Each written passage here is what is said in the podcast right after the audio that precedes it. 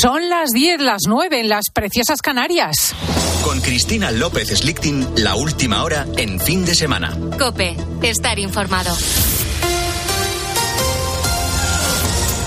El gobierno de Valencia pide que la solidaridad hídrica se extienda por toda España. Guillermo Vila, buenos días. Hola Cristina, buenos días. El presidente valenciano accede a ese envío de barcos con agua potable a Cataluña como le ha pedido la ministra Teresa Rivera, pero a su vez Carlos Mazón exige que se aborden también las necesidades hídricas de la comunidad valenciana en temas como el trasvase del Ebro o la emergencia de la albufera. Estoy a favor, lo llevo pidiendo toda la vida, que todos entendamos que el agua en España es de todos, pero también la pedimos para aquí. Yo entiendo que haya agua desalada que se vaya a Cataluña, eh, me parece bien. Estamos a favor de que haya solidaridad hídrica en España, pero tiene que ser en los dos caminos. Si no, acabaremos teniendo un problema muy serio. También reclamamos nuestra bufera, también reclamamos nuestro trasvase. Esto no puede pasar desapercibido porque nosotros sí que hemos hecho nuestros deberes. Sería agua desalada procedente de una planta de Sagunto que iría a Cataluña en buques cisterna. El Ministerio para la Transición Ecológica estima que podrían mandarse hasta Barcelona 7 hectómetros cúbicos para afrontar el verano si no llueve. Un mecanismo que no es la primera vez que ocurre, Alicia García. Ocurrió en la sequía de 2008, grave sequía que obligó a recibir barcos entonces desde Tarragona y Marsella. El presidente de la Asociación Catalana de Amigos del Agua, Xavier Latorre, nos explicaba aquí en COPE que esa experiencia no fue buena. Mire usted, la, la, la, experiencia que tenemos en 2008 pues fue una calamidad. Sí, se, se intentó traer un, un, par de barcos que además hubo, hubo, que tirar el agua allí porque se habían despotabilizado. Ahora pues volvemos a, a, esta ilusión y anunciamos que ya estamos gastándonos cuatro millones de euros en preparar las instalaciones del puerto de Barcelona para recibir estos barcos.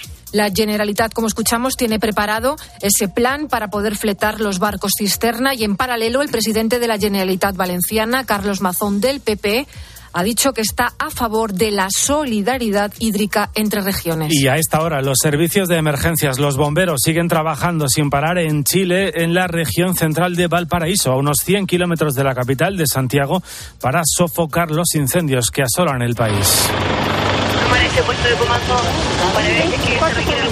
El número de víctimas mortales asciende ya a 51 y es, según el gobierno chileno, la mayor tragedia desde el terremoto de 2010. Álvaro Sáez. Tragedia que dejó 525 víctimas mortales, lo ha confirmado la ministra del Interior chilena, Carolina Toa, esta misma noche. Va a ser la situación de emergencia después del terremoto del año 2010 que más víctimas ha generado en Chile en el último tiempo. En Viña del Mar, la localidad más afectada de todo Valparaíso, hay en estos momentos más de 350 personas. La mayoría son familias que están tratando de salir desesperadas por sus propios medios. Y es que, como escuchamos, el fuego se está llevando todo a su paso. Las altas e inusuales temperaturas, las intensas rachas de viento y la baja humedad están dificultando el control del fuego. Hemos tenido dificultades inéditas en desarrollar las evacuaciones. Hemos perdido vidas por la dificultad de desarrollar las evacuaciones. Según el último informe de la, de la Corporación Nacional Forestal de Chile, hay al menos ocho incendios activos actualmente en toda la región de Valparaíso. Y esta noche la tensión en Oriente Medio ha vuelto a tener su foco en el Mar Rojo. Estados Unidos y Reino Unido han lanzado un nuevo ataque conjunto sobre objetivos hutíes en Yemen. Es su tercer ataque conjunto sobre medio centenar de puestos proiraníes. El portavoz militar de los rebeldes hutíes del Yemen ya ha advertido de que este ataque no se quedará sin castigo.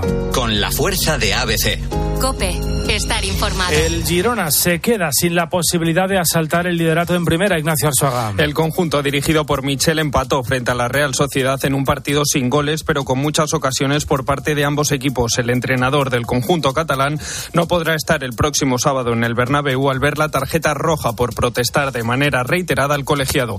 Tampoco estarán Yángel Herrera y Blin por acumulación de tarjetas amarillas. Empate también en el Granada Las Palmas 1-1 y victorias para el Valencia frente al Almería 2-1 y del, y del Barcelona frente al Deportivo Alaves 1-3. Lo más destacable de este último partido fue el gol de Vitor Roque al minuto de entrar y su expulsión por doble amarilla a los 8 de ingresar al campo. Xavi Hernández, entrenador del Barcelona, insistió en su idea de cargar contra el arbitraje. Yo solo pido que nos, dejan, que nos dejen competir. Solo pido esto. Ya no voy a hablar más de los árbitros, porque luego se me gira todo en contra pero que nos dejen competir, porque hoy es otro error flagrante. Yo creo que estamos pagando lo del caso Negreira, tengo ninguna duda. Esa es la realidad. En la jornada dominical, cuatro partidos a las dos de la tarde, Villarreal-Cádiz, a las cuatro y cuarto, Osasuna Celta, a las seis y media, Betis Getafe y a las nueve de la noche el plato fuerte, derby entre Real Madrid y Atlético de Madrid en el Santiago Bernabéu. A esta hora en COPE comienza ya el fin de semana. Te quedas con Cristina. Muchísimas gracias, Guillermo Vila. Nos juntamos a las 11 para más noticias y aquí empieza efectivamente fin de semana de Cope con Cristina. Cristina López Slichting. Fin de semana. Cope, estar informado.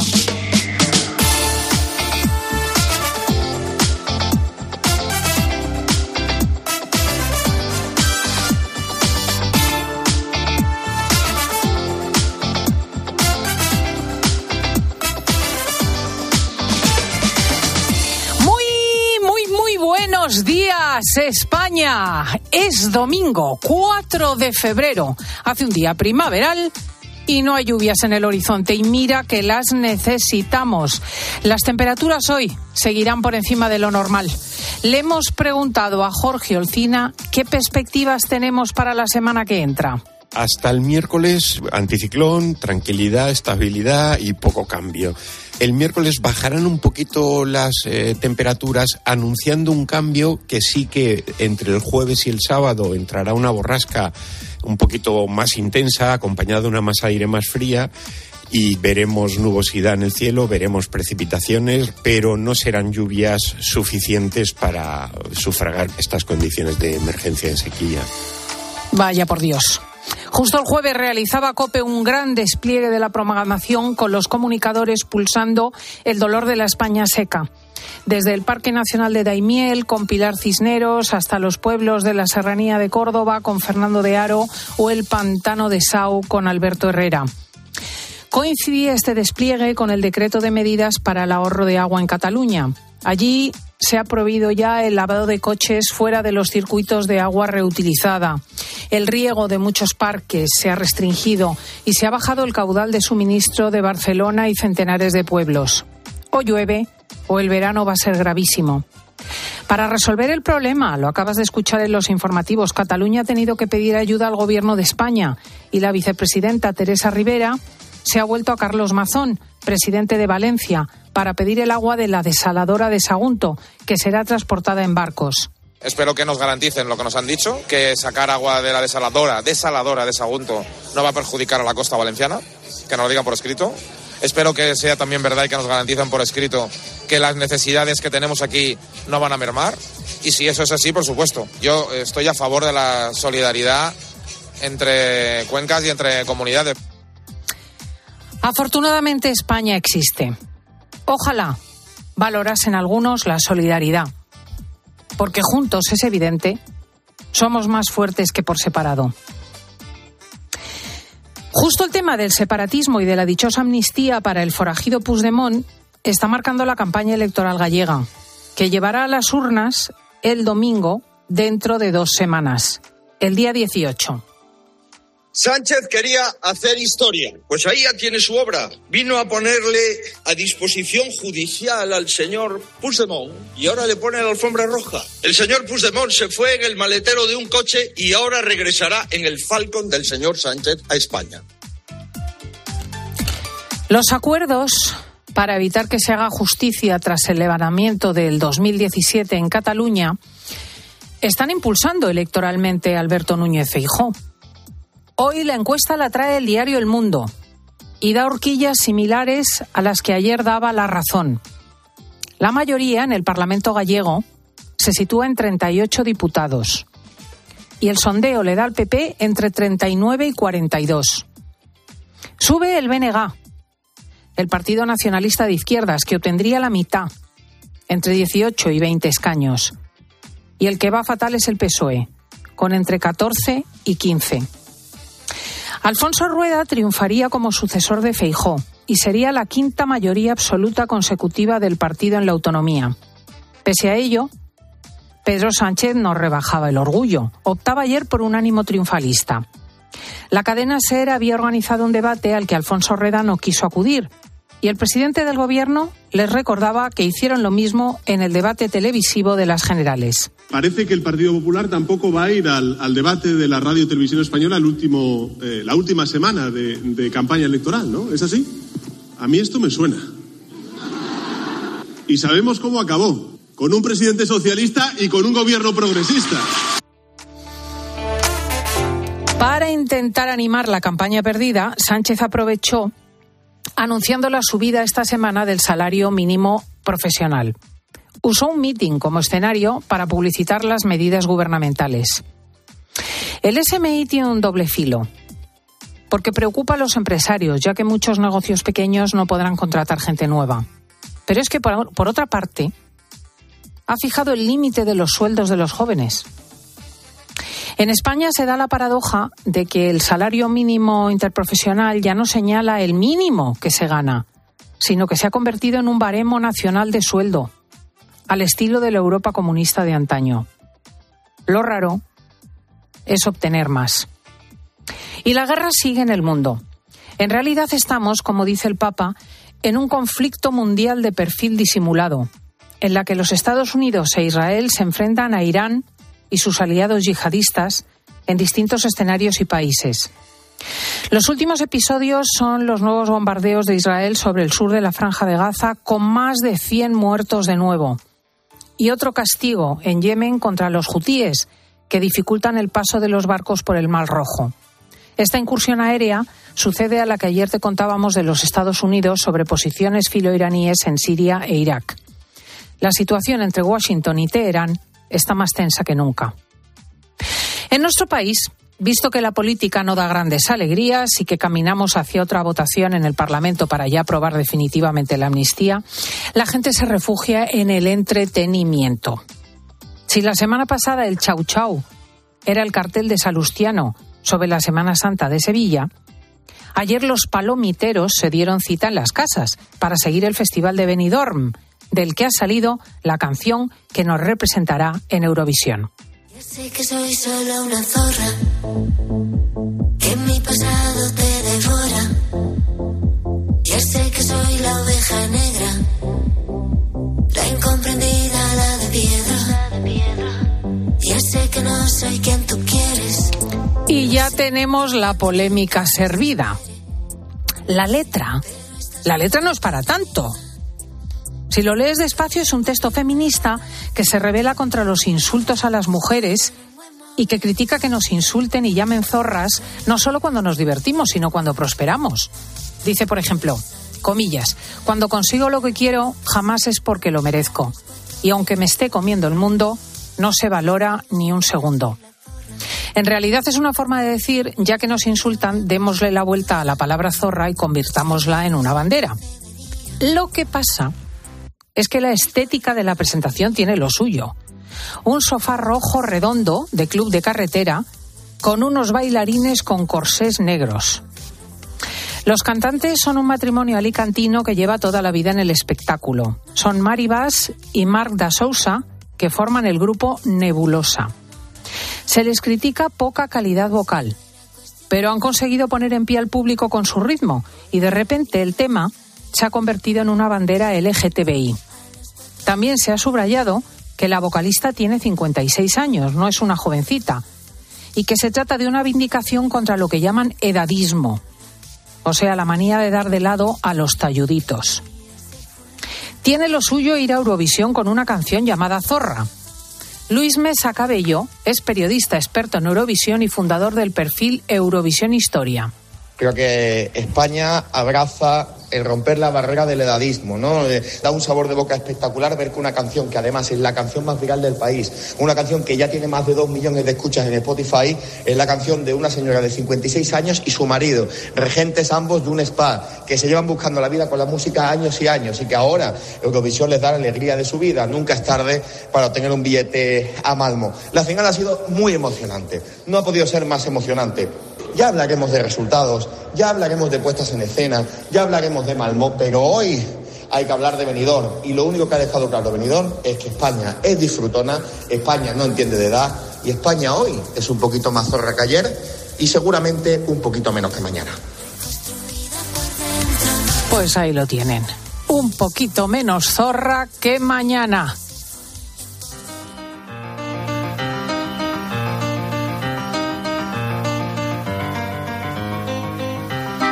Cristina López Slichting. Fin de semana.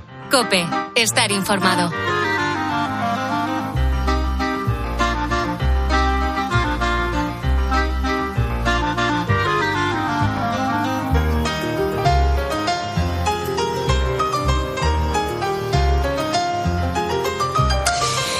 Las noticias de la semana, que quizá haya pasado algo desapercibida, pese a su gravedad, es el juicio que ha arrancado contra la antigua cúpula de UGT Andalucía por un supuesto fraude de 40,7 millones de euros. El sindicato, a través de facturas falsas, desvió el dinero de las subvenciones de la Junta que debían dedicarse a los cursos de formación de parados.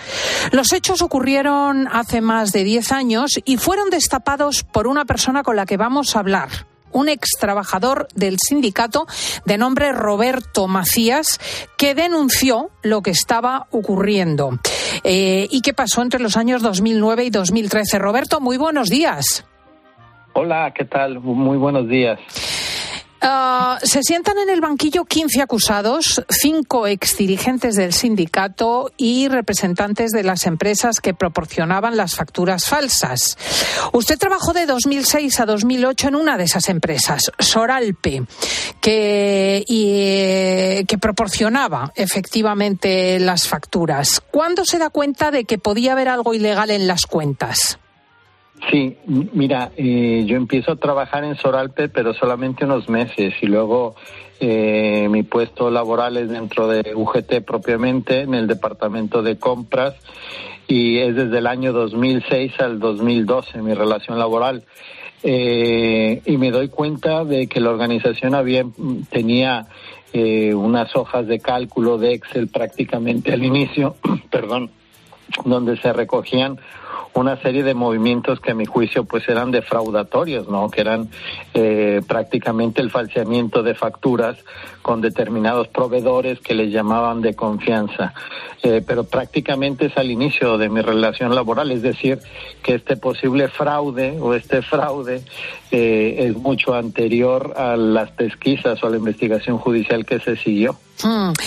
¿Qué es esto del famoso bote? Y el famoso rappel. A ver si podemos interés, eh, entenderlo. No, muy, sí, perfecto. Mire, el, bote se compone con el falseamiento de facturas. Se le encargaba a los proveedores eh, que emitieran facturas por determinados importes para que la organización los pudiera eh, justificar y bueno, sobre estos botes luego se encargaban una serie de servicios que no eran justificables o que no podían ir con, cargo a ninguna subvención y pues eh, prácticamente ese era el bote, ¿no? El excedente o el fondo que disponía la organización con determinados proveedores para hacer uso eh, para distintos fines, ¿no? Pues banderas, camisetas, gorras, bandoleras, eh, todo el merchandising de la organización y otras actividades como viajes, etc., ¿no? Mm. Eh, es cierto que el manual de contabilidad de UGT tenía ejemplos de facturación falsa para que los empleados supieran cómo manejarse.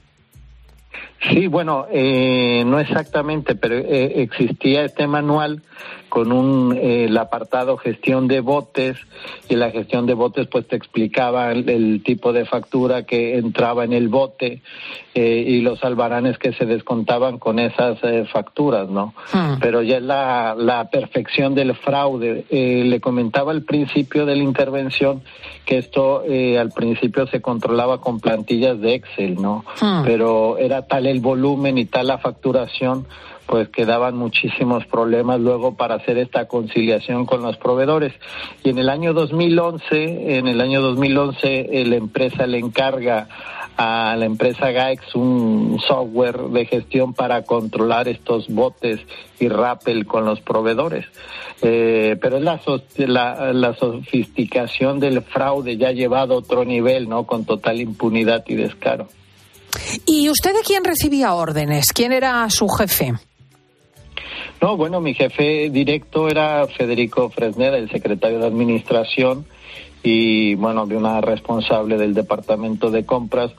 pero entiendo que el, pues este sistema estaba eh, totalmente eh, respaldado por la organización, ¿no? Que era un sistema que funcionaba con conocimiento de la organización y de todos sus dirigentes. Hay algunas cosas que saltaron con especial picaresca y color en la prensa. Por ejemplo, los maletines falsificados en Asia que se entregaron como regalo en un congreso de UGT. Sí, yo tengo uno. Cuéntenos. Sí, sí, eh, mira, esto es, en, creo que fue en el año 2009, apareció en el departamento el secretario de Administración, el señor Fresneda, y nos entregó un, un maletín de la marca de Salvador Bachiller y nos encargó que hiciéramos unos en Asia, ¿no? Pues se contrató con esta empresa publicar que está siendo investigada eh, 600 maletines y todos acabaron siendo justificados eh, con las distintas ayudas de la Junta de Andalucía. Es decir, que la organización no asumía ningún tipo de cargo, ¿no? Ni sus propios congresos, ni sus propios eventos, pues al final era más fácil imputarle estos gastos a la Junta de Andalucía. Hmm.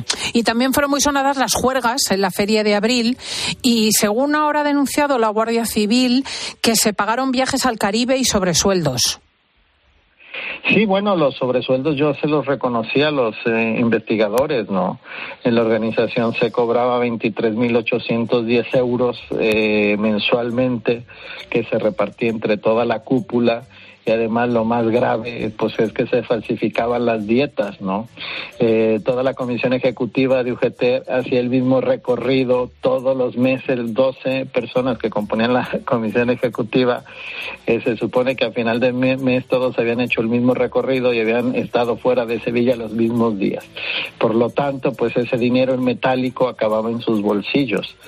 Eh, es así, ¿no? No Mm. puedo contradecir en ningún momento a los investigadores, porque además, pues yo iba al banco a recoger el dinero para hacer los repartos, ¿no? Hmm.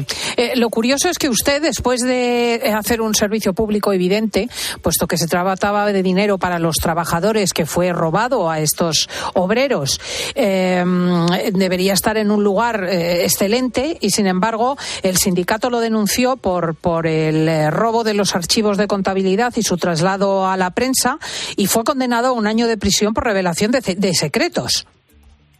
Sí, es, es así, eh, pero bueno, esto es un largo proceso judicial. En principio me requerían cuatro años de prisión, el fiscal tres años por eh, haber informado a la sociedad de que en la UGT se estaban saqueando fondos públicos. Para mí ha sido un proceso totalmente kafkiano porque diez años después sigo eh, sin poder comprender porque a la persona que informa, que avisa, que alerta a la sociedad a través de los medios por el miedo eh, que tenía en ese momento de acudir eh, a la policía o al juzgado, pues al final recibe esta sanción que es injusta, ¿no? Desde mi punto de vista, eh, creo que se ha cometido pues un, un error y que en mi caso, pues la verdad es que he asumido el costo de ser como el chivo expiatorio de la organización, porque si me lo permites, eh, ahora la UGT eh, utiliza esta condena en su procedimiento, alegando que como eh, fui condenado por haber sustraído la documentación, pues todo su proceso está contaminado eh, y por lo tanto han solicitado en las cuestiones previas la nulidad de todas las actuaciones y la nulidad de la causa, ¿no? Sí, sí, es alucinante, diciendo que eh, la obtención de las pruebas era irregular. Eh, ¿Por qué tenía usted miedo de acudir a los tribunales? Pues eh, por la relación de, por las relaciones políticas que hay en el sindicato, ¿no? Es evidente que UGT y en ese momento la Junta de Andalucía pues estaban en plena sincronía, pero que además en el sindicato y particularmente en el, la administración, en el departamento de administración, había un ambiente de terror. El señor Fresneda pues era una persona autoritaria, déspota, y la verdad es que a los empleados nos, nos causaba mucho eh, temor tratar con él.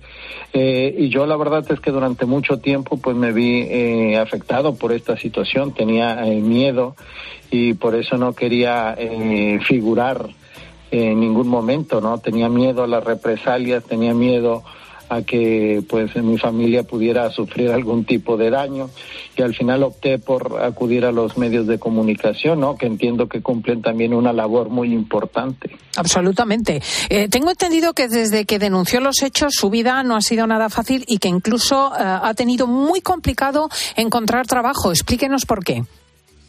Sí, porque además de bueno de esta campaña que ha organizado en algún momento la UGT en mi contra, utilizando mi imagen, eh, publicándola con Roberto Macías es un delincuente en un medio nacional, eh, pues entiendo que hay una especie de temor por parte de empresarios eh, de contratar a una persona eh, a la que acusan y señalan y está condenada por haber revelado esta trama de corrupción. No entiendo que existe este miedo y que te ven como pues un empleado incómodo, ¿no? ¿Quién va a querer contratar al empleado administrativo que eh, hizo un o copió determinados ficheros para luego facilitarlos a los medios de comunicación? Además entiendo que hay una especie de lista negra, ¿no? Eh, y bueno, y esto me ha dificultado la verdad mucho, muchísimo el acceso a un puesto de trabajo. Qué barbaridad. ¿Es cierto que vive de una ayuda por desempleo de 369 euros? Sí, sí, sí, es totalmente cierto. Eh, y bueno, con eso resisto, ¿no? Eh, a veces, eh, pues las circunstancias son muy adversas, pero soy una persona resiliente y creo que después de este proceso, después de estas penurias, pues algo bueno debe de llegar. Efectivamente. La verdad es que es el juicio contra la antigua cúpula de UGT Andalucía por el desvío de 40 millones de euros. Va, va para largo. Eh, al menos eh, se entiende que va a durar el proceso hasta junio. ¿Usted cree que van a mm, producirse condenas? Pues eh, es que la organización está utilizando mi condena para intentar anular todo el procedimiento, ¿no? Y yo tengo en este momento ya la duda si este pretexto o, esta línea de defensa les vaya a funcionar, ¿no? Y la, mm. verdad es que me, sorprendería, pero he visto que todas las defensas han apuntado por ahí. Mm. Entonces, la verdad, no sé cómo vaya a resolver el tribunal. Claro.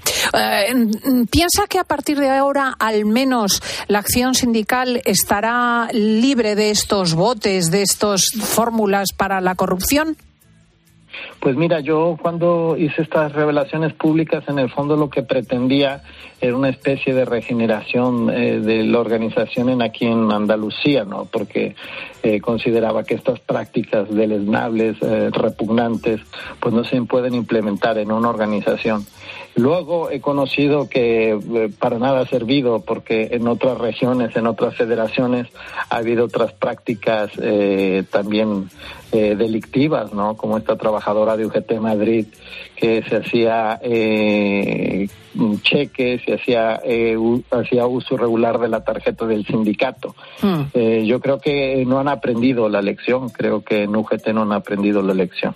Pues ahí quedan las declaraciones de Roberto Macías, gracias al cual sabemos del supuesto fraude de 40,7 millones de euros en UGT Andalucía y cuyo juicio han comenzado, ha comenzado ahora. Que vaya muy bien y, que se establezca la justicia. Totalmente, eso es lo que queremos todos, que haya justicia. Un saludo, muy buenos días, adiós. Buenos días, hasta luego, adiós. Escuchas fin de semana. Con Cristina López Slichting. Cope, estar informado. En la radio. En la radio. Con la atención puesta en varias cosas. Una de ellas es lo que pueda ocurrir en Francia con los agricultores. Allí está Alberto Herrera. ¿Qué tal, Alberto? Bueno, Todo pasa en Cope. A medida que me acerco a la frontera, por la E15, empiezan a aflorar las primeras caravanas de camión. Tomate. Tomate, Sí, tomate, se descarga a pepina. Y a Rashid se le suman portugueses, alemanes, romanos, transportistas que no quieren convertirse en víctimas de las protestas de los agricultores franceses. Sí, a un camionero mío le volcaron tres palas de ajo. Ah, te abre la puerta. Los camioneros se aconsejan entre ellos no discutir con los agricultores. Tenemos un WhatsApp de los camioneros de cuáles son los lugares. Cada día de protesta, los transportistas españoles pierden 12 millones de euros. De lunes a viernes, de 6 a 1 del mediodía, en la radio Todo pasa en Herrera en Cope. De camino al cole de los niños, un poco de diversión. Veo, veo. Si pillas atasco al ir al trabajo, un poco de paciencia. Ya no llego. Si vas al súper a hacer la compra, un poco de memoria. Plátanos y yogures. Y para todo eso, los nuevos combustibles 100% renovables de Repsol. En tu día a día, algo nuevo te mueve con los combustibles 100% renovables de Repsol que puedes usar ya en tu coche. Encuéntralos en más de 50 estaciones de servicio y a final de año en 600. Descubre más en combustiblesrenovables.repsol.com. Aprovecha que este febrero tiene 29 días para disfrutar los Fiat Pro Days y redescubre la nueva gama Fiat Professional completamente renovada, con más tecnología, seguridad y unas ofertas únicas. Visita tu concesionario más cercano y conoce la nueva generación Pro en diésel, gasolina y eléctrico. Fiat Professional. Profesionales como tú. Esto es un mensaje para todos aquellos que te dijeron que no podías cambiar el mundo. Ahora sí puedes gracias al efecto ser humano, un superpoder que nos convierte en la única especie capaz de revertir el daño que causamos al planeta y frenar el hambre y la pobreza. Es hora de utilizar este nuevo poder. Descubre cómo hacerlo con manos unidas en efectoserhumano.org. Quiero un auto que me mole. Nuestra oferta es enorme. Yo mi coche quiero tasar. Nadie le va a pagar más. Si en la huellas quieres buscar, El de Sevilla de Perlas me va. Te lo traemos de saldo está. 15 días para probar, mil kilómetros para rodar.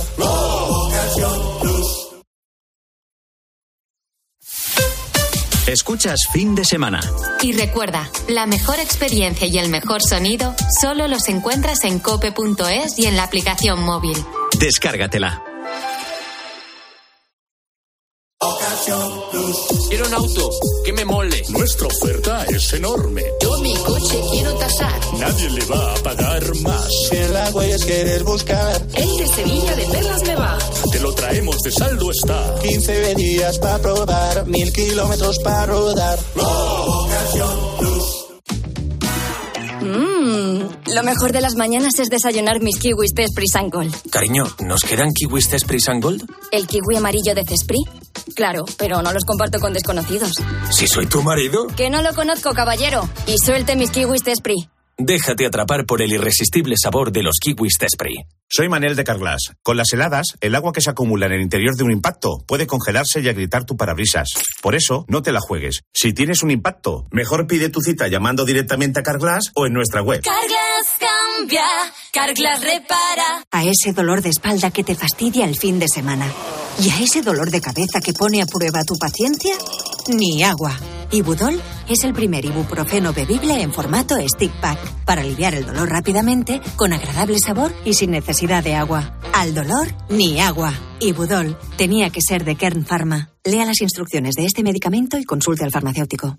UMAS, mutua especialista en seguros para el sector educativo. Ofrecemos una solución integral para los colegios y guarderías. Daños patrimoniales, responsabilidad civil, accidentes de alumnos. Más de 1.400 centros ya confían en nosotros. Visítanos en umas.es. UMAS, más de 40 años de vocación de servicio. Félix. Llamarle tequi es quedarse corto. Su setup es high-tech, wireless y bug-free. No hay nada de su propiedad que no esté conectado al Wi-Fi. Lo último en tecnología, él ya lo tuvo hace cinco años. Pues para él, un león. Hay un SEAT que lleva tu nombre, porque con hasta 10 años de garantía, hay un SEAT para ti. Estrénalo con SEAT Flex. Y es que estás en el súper. O un domingo descansando en el sofá. Y te vienen vacas a la cabeza. Y no, no estas vacas, sino estas. En Halcón Viajes sabemos lo que te pasa. Más de 50 años y millones de viajeros hacen que sepamos las vacas que tienes en la cabeza. Isla Mauricio, 10 días, 8 noches, desde 1.220 euros. Halcón Viajes, sabemos de viajeros. Por la noche en la radio. Todo lo que ocurre en el deporte y las exclusivas de Juanma Castaño. Elena le dijo, si ganas la Champions, ¿te vas? Sí. ¿Realmente estamos pensando que si el Barça gana la Champions, Xavi se va a ir? También se puede ir en lo más alto, ¿no? Ganando la De lunes a Champions. Viernes, de once y media de la noche a una y media de la madrugada, todo pasa en el partidazo de Cope. El número uno del deporte.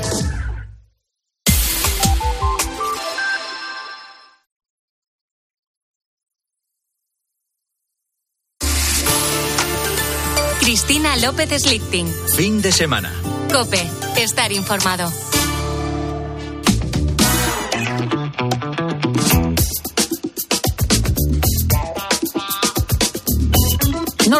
Desayuno es la comida más importante del día. De acuerdo. Pues que en tus desayunos nunca falte un kiwi amarillo Cespri Sun Gold. Más dulce y jugoso que el verde de toda la vida. Sí, sí, apetecibilísimo. Además, Cespri sortea 15.000 euros para que te hagas un viajazo. Infórmate en viajaconcespri.com y anímate a probarlos.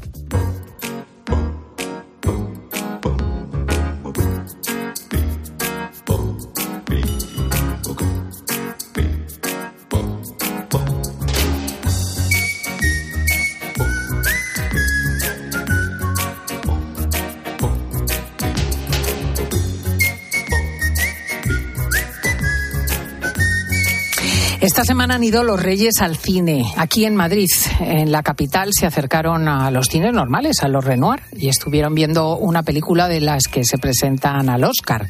Y a puntito estuvo Paloma Paulete de chocárselos, porque suele ir al cine, tenía para esa sesión y al final no pude ir. Pero nosotros vamos a recoger esta pregunta. ¿Tú cuándo te has encontrado con un famoso? Cuéntanos.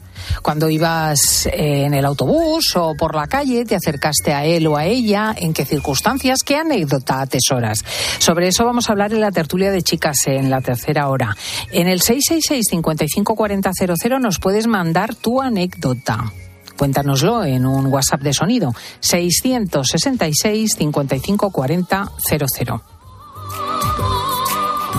Y empieza la tertulia que se refiere a la escuela de padres con la doctora Candela. Muy buenos días. Buenos días, Cristina. Con el psicólogo Pedro Martínez. Muy buenos Eh, días. Muy buenos días a todas y a todos. Y con mi señora madre, que trae como bandera el ser madre de cuatro hijos y abuela de diez nietos. Buenos días, mamá. Hola, buenos días. que ya has acabado tu libro, el libro que sale en la feria de abril Sí, sobre sí, por fin, por fin. el tan solicitado libro de los oyentes sobre la biografía de Ingeborg Schlichting con todos los secretos, por qué vino a España, qué pasó, esa historia de amor, la España de los 50, en fin, iremos avisando. Eh, a menudo hemos hablado de que a partir de los 60 se instala una mentalidad educativa nueva entre los padres y en las escuelas. Se trataba de sustituir el palo por la motivación, el castigo por el, el animar a los chavales. Y también vino acompañado de un cierto exceso que se llama sobreprotección, el cuidarles para que no se frustrasen. Esta era la palabra, frustración. ¿Hay que frustrar o no a los chicos? ¿Hay que educar o no en la frustración? Hay que frustrarlos. Hablaba la doctora Candela de que frustración era una palabra que en los 60 no estaba en nuestro vocabulario. Es novedosa totalmente. Yo ayer hablando, eh, pensando, digo, pero lo de la palabra frustración, como muchas, como resiliencia, eh, como sostenible, o sea, un cable sostenible y todo eso que yo todavía no me entera muy bien lo que significa. Eh, pero, pero lo de la frustración es como novedoso, ¿no? ¿Verdad? No, no, no, tú me lo, me lo comentabas ahora a la entrada, ¿no? Y yo te decía, pues efectivamente no. Yo, la verdad, palabra frustración la empecé a escuchar o a ver cuando empecé a hacer la carrera de psicología. O sea que ya, bueno, hace años sí, eso sí. ¿eh? Pero no, no, no, no de Es que la infancia, procede de ¿eh? ahí, ¿no? Hay todo un lenguaje pedagógico y psicológico que se ha ido infiltrando en nuestra vida, no solamente del psicoanálisis, sino de otras vías psicológicas y que de repente hemos incorporado, ¿no? Hemos incorporado, y tú hacías una introducción maravillosa cuando decías, bueno, hemos incorporado, incorporamos muchísimas cosas a partir de los 60, a partir de los 70, yo creo a partir de los 70, a partir de los 80, ¿no? Porque la psicología, eh, de la que tanto hablas muchas veces, Carmen, la maravillosa psicología, empezó a meter en lo que son los, los padres, los abuelos, los propios eh, chicos y chicas, ¿no?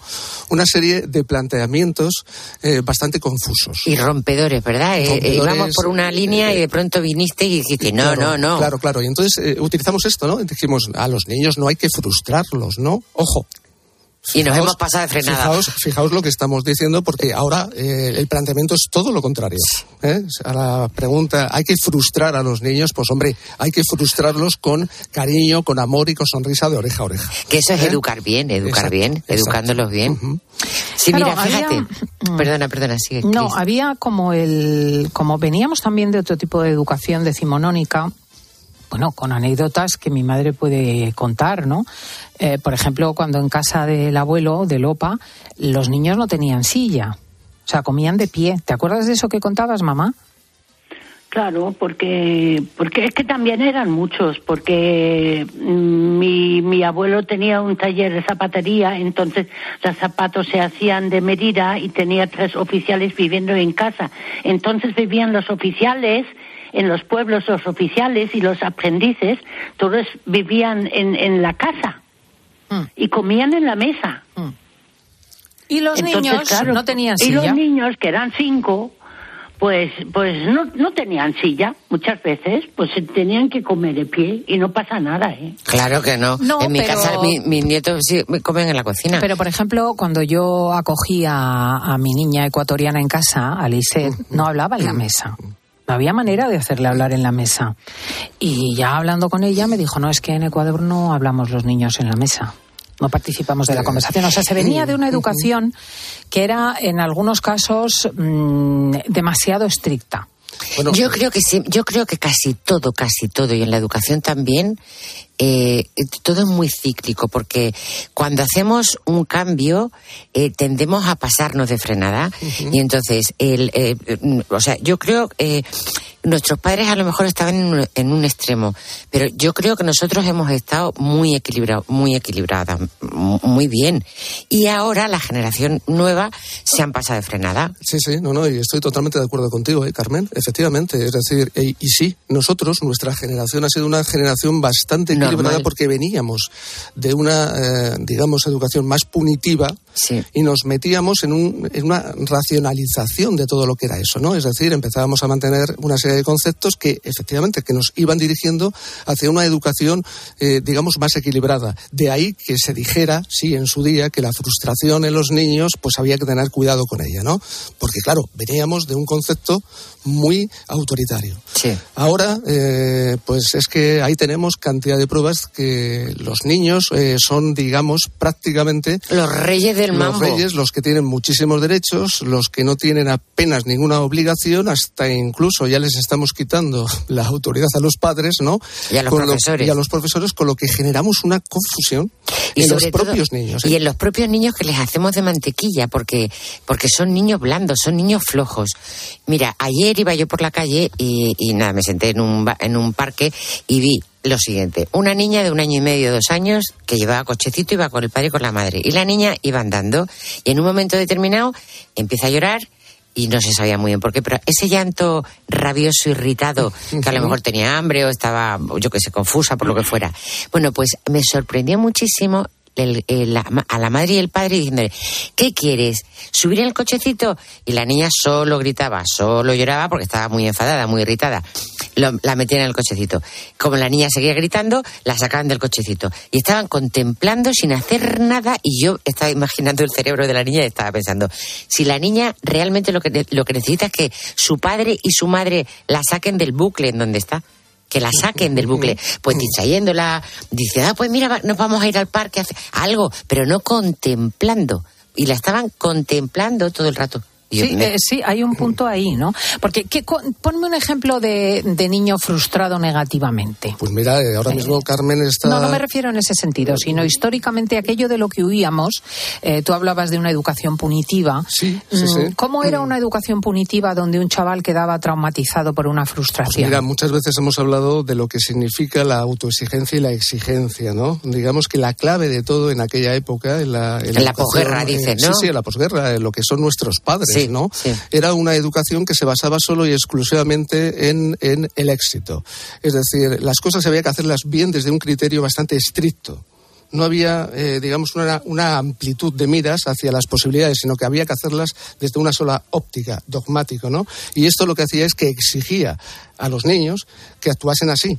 Y eh, en ningún momento utilizaban lo que nosotros ahora venimos a decir el refuerzo, ¿no? Esa sensación de que la persona es útil cuando hace las cosas, es decir, ese reconocimiento de esas figuras de autoridad cuando los niños hacían las cosas correctamente. Eso mm, se eludía, no se, no se utilizaba utilizaba eso. Y poco solamente afecto, además, solamente el castigo, ¿no?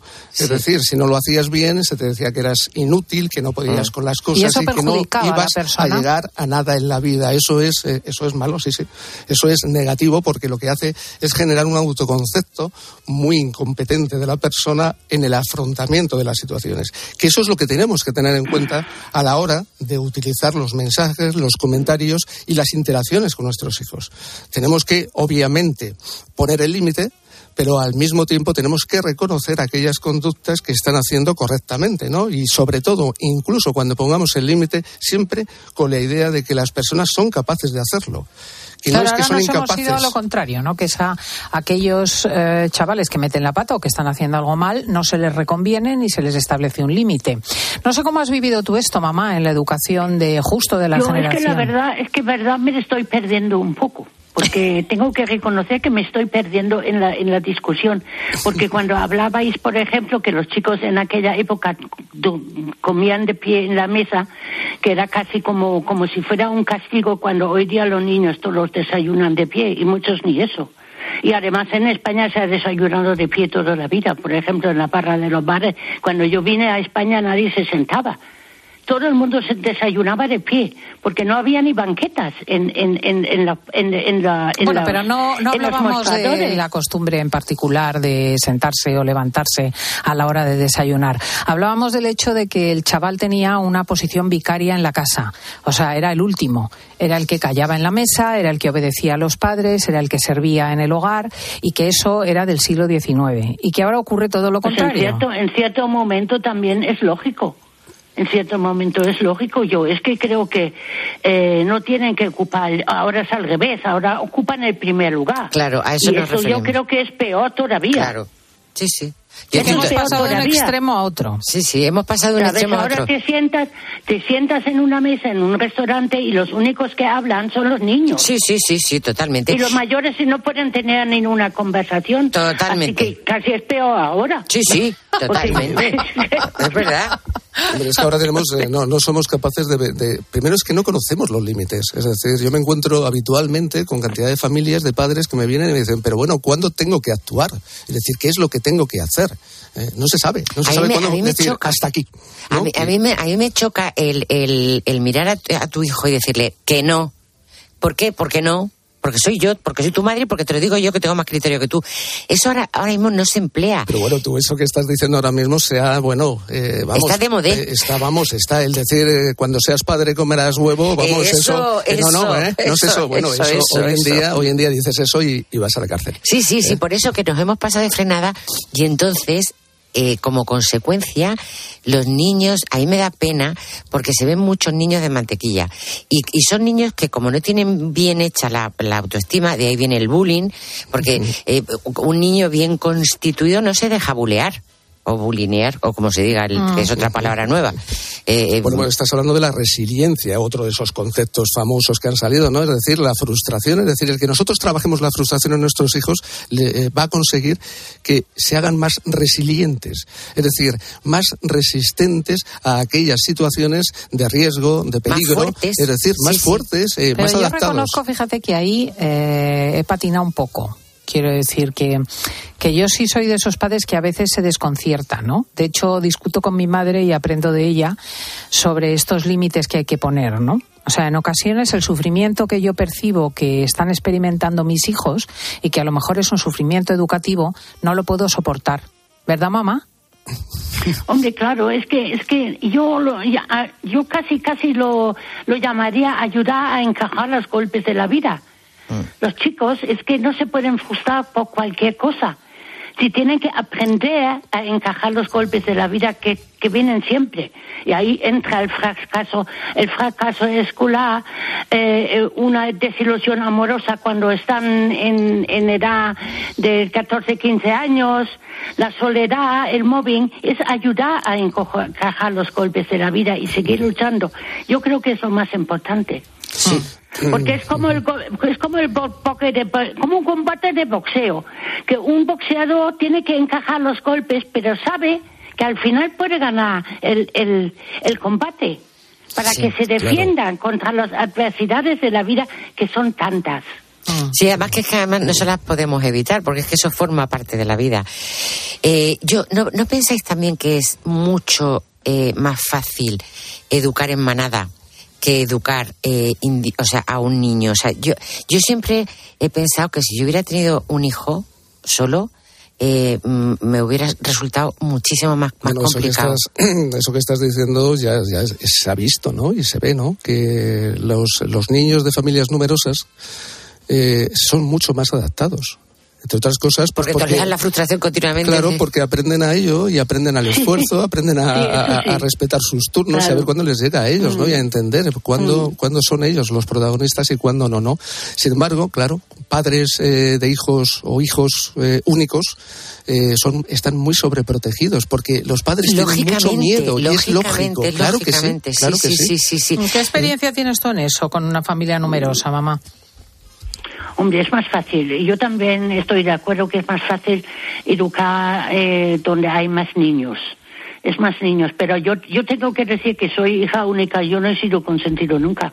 Mi madre no me ha consentido nada. O sea que, claro, también era otra época. Era otra época, Pero-. Sí, Era pero otra también es cierto pero- que tú no eras única. Fíjate que hay un, un, eh, una Bueno, es que experiencia tú científica. de mi hermano, pero me he criado sola, aunque mi hermano en aquella época ya, ya, ya había casi fallecida, porque yo tenía tres años cuando cayó mi hermano. Sí, pero escucha, no eh, eh, es científicamente comprobado porque he leído yo informes al respecto que aquellas familias que van a por un hijo único son psicológicamente diferentes muy a menudo de aquellas que no tienen otro remedio. Quiero decir que o porque han perdido otro hijo, o porque no han tenido más, o porque las circunstancias de la vida han sido esas, sencillamente han tenido uno como podían haber tenido cuatro, o, ¿sabes? Sí, es sí. diferente. Sí, Quiero sí, decir, totalmente. Es diferente que Sí, decir, no, no, porque aunque- yo recuerdo, por sí, ejemplo, pero- alguna conversación con padres que me decían, no, no, es que yo, perdóname Cristina, es que yo quiero que mi hijo tenga un violín, monte a caballo, Sí. tenga de todo, de Sí. verdad que me lo Sí, han sí, dicho. que- que, hombre, que me y dicen, tanto. eh, quiero tener solamente uno para que Para tenga darle todo, todo. lo que yo no Eso he tenido, es, sí. porque quiero que él lo tenga todo. Esto me lo han verbalizado. Fíjate qué auténtica, eh, y que se me perdone, que mm, estos padres, claro, eh, yo les puedo entender, pero es una barbaridad. Es una bestialidad. Es una barbaridad porque al final lo que les estoy haciendo a los niños es, eh, pues eso, muy déspotas y muy poco resistentes a la frustración, muy poco resistentes al esfuerzo, muy poco resistentes a, a- a las situaciones de, de riesgo y, fíjate- de penuria, ¿no? Sí, sí, totalmente. Pero fíjate que yo conozco un sitio que se llama La Masía, en donde hay un montón de niños eh, que, que, o sea, pues eh, algunos, tienen- o sea, que son padres que viven en un sitio en donde los niños tienen como autoridad a cualquier adulto, no solamente a su padre o a su madre, sino a cualquier adulto. Es una forma de educar en tribu que a mí se me saltan las lágrimas de- del, del gusto que me da. ¿Entendéis lo que he dicho? Sí, quieres decir una, una educación donde el adulto por sí mismo tiene una autoridad. Exacto. Y a mí es que se me caían las lágrimas. Yo que he ¿Cómo? tenido, fíjate, me parece que lo he contado en antena, porque hace aproximadamente un año, no, ni siquiera, eh, estábamos, estaba mi madre también casualmente en un local, y lo he contado, ¿no? Donde eran las nueve o las diez de la noche y intentábamos hablar en familia después de una misa donde estábamos celebrando el funeral del padre de un cuñado mío, y no había manera, porque había unos chavales al lado gritando, pero cuando digo gritando, digo gritando como marranos en matanza. No me refiero a que, sino realmente gritando. Y llegó un momento que yo pegué una voz y el niño se quedó horrorizado y se cayó. O sea, en su vida, en su vida le habían dicho que se callase. Y la madre se me tiró encima y me dijo que yo era una persona violenta y autoritaria. Yo reflexioné al respecto, a lo mejor tiene razón. Y, y me dijo que, yo le dije que es que los, el, el chaval estaba molestando y me dijo que los niños no molestan. Sí, Bueno, pues eso, eso ya, pues eso resume todo Sí. el sentir, Y yo el me quedé, dije, ah, no, los niños no molestan. Dice, no, no, los niños no molestan. Vaya, pues mira, es que es que todo eso lo tenemos que repasar porque de aquellos, ¿cómo se, cómo se dice el refrán? De aquellos lodos, esto, de De aquellos vientos estos lodos, ¿no? No, de aquellos- lodos. de aquellos fangos, estos lodos o algo así. Y, y nos encontramos ahora con, con- ¿Por qué ahora hay más problemas de violencia que hace 50 años? ¿Por qué ahora hay más problemas de bullying que hace 50 años? Estamos fallando en algo. Y yo siempre me pregunto lo mismo. Eh, vamos a analizar el presente, pero intentando ir al por qué. Porque si no sabemos la causa es imposible atajar nada. Pero que también tenemos la clave, ¿eh? porque lo hemos dicho antes, hay un equilibrio, hay un equilibrio entre lo que era anteriormente esa, esa autoridad que se convertía en autoritarismo, ¿no? Y lo que es ahora esa permisividad, ¿no? Ante todo. Hay un equilibrio que creo que lo hemos vivido nosotros y que se podría plantear, porque efectivamente los niños tienen, hay que respetarles eh, y sobre todo hay que reforzarles en aquellas cosas que ellos pueden hacer, ¿no? Y siempre que se sientan queridos. Esto no va en detrimento de que seamos capaces de poner límites y de que les enseñemos a ellos dónde están esos límites, porque si no, luego van a ser adultos que no van a tener límites, que todo va a valer. Mm. ¿eh? con tal de conseguir lo que quieren. Y se deprimen si no lo consiguen, se deprimen, se deprimen, y entonces eh, van al psicólogo, perdón. Sí, nosotros últimamente, claro, eh, me dirán mis compañeros, cállate Pedro, que así, si no, así vamos a tener más clientes, ¿no? Bueno, queridos, aquí acaba la escuela de padres. Gracias a Pedro Martínez, gracias, a, vosotras, a Schlichting y gracias a Carmen Cantera. Nos vamos a las noticias y luego el amigo del programa. Estás escuchando fin de semana. Y recuerda que si entras en cope.es, también puedes disfrutar en tu móvil del mejor entretenimiento con Cristina López Slichting. En Peyo estamos listos para ayudarte a llevar lo más importante, tu negocio. Por eso, en los días Peyo Profesional vas a poder disfrutar de condiciones especiales en toda la gama. Aprovecha del 1 al 14 de febrero para dar energía a tu negocio. Inscríbete ya en peyo.es. La vida es como un libro y cada capítulo es una nueva oportunidad de empezar de cero y vivir algo que nunca hubieras imaginado. Sea cual sea tu próximo capítulo, lo importante es que lo hagas realidad. Porque dentro de una vida hay muchas vidas y en Cofidis llevamos 30 años ayudándote a vivirlas todas. Entra en cofidis.es y cuenta con nosotros. El Pacto Verde Europeo insiste, el transporte debe reducir de manera drástica sus niveles de contaminación. En Iberdrola somos líderes en la transición a la movilidad eléctrica, con más de 45.000 puntos de recarga instalados en nuestro país. Únete a las energías limpias de la mano de un líder mundial. Iberdrola, por ti, por el planeta. Empresa colaboradora con el programa Universo Mujer. ¿Un cóctel o un refresco? ¿Desayuno con zumo o café? Con la promo todo incluido de Costa no tienes que elegir. Las bebidas son gratis. Reserva tu crucero hasta el 12 de marzo y disfruta del paquete de bebidas gratis. Infórmate en tu agencia de viajes o en costacruceros.es. Costa. En cofidis.es puedes solicitar financiación 100% online y sin cambiar de banco. O llámanos al 900 84 12 15. Cofidis, cuenta con nosotros. Es por ti que has cambiado Tus gestos épicos inspiran a Zurich Seguros a ser mejores. Por eso, ahora por ser cliente de Zurich, con el seguro de hogar, tu mascota también estará protegida. Infórmate en zurich.es y contrata tu seguro de hogar. Hagámoslo épico. Zurich.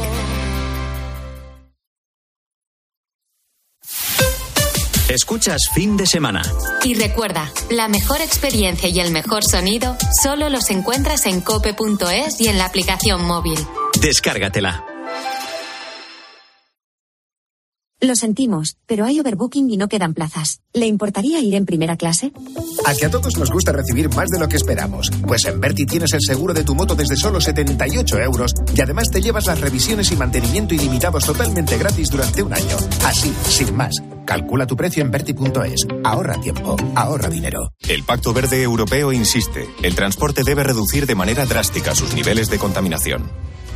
En Iberdrola somos líderes en la transición a la movilidad eléctrica, con más de 45.000 puntos de recarga instalados en nuestro país. Únete a las energías limpias de la mano de un líder mundial. Iberdrola, por ti, por el planeta. Empresa colaboradora con el programa Universo Mujer. Más que 60 consigue un sexy 60% de descuento en tus nuevas gafas. Infórmate en soloptical.com. Soloptical, solo grandes ópticas. El 25 de mayo de 2006 se celebró por primera vez en la historia el Día Mundial del Orgullo Friki. Vamos a ver, si hasta el Orgullo Friki tiene su día, tú también te mereces el tuyo, ¿no? Con mi día de la 11 elige tu fecha especial y juega con ella. Todos los días por un euro gana hasta 3.000 euros. Mi día, el sorteo más tuyo. Y recuerda, uno de cada cinco toca. A todos los que jugáis a la 11, bien jugado. Juega responsablemente y solo si eres mayor de edad. En Flexicar hay muchos cars. En Flexicar hay muchos cars, hay muchos cars. En Flexicar hay muchos cars, hay muchos cars. En Flexicar hay muchos cars. En Flexicar. Flexicar, muy flexi, muchos cars. En Flexicar. Si para ti un paquete no es una caja, sino una persona, entonces te interesa el seguro de moto de línea directa, con el que además de ahorrarte una pasta, tendrás cobertura de equipación técnica para casco, guantes y cazadora. Cámbiate y te bajamos el precio de tu seguro de moto sí o sí. Ven directo a lineadirecta.com o llama al 917-700-700. El valor de ser directo. Consulta condiciones. Los goles de tu equipo solo se viven así en tiempo de juego. Vamos a ver si aparece el Atlético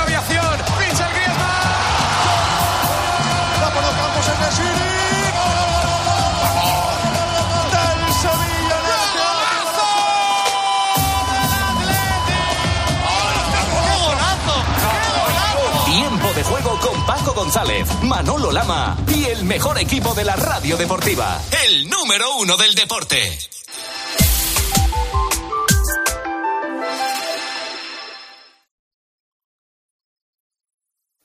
Son las 11.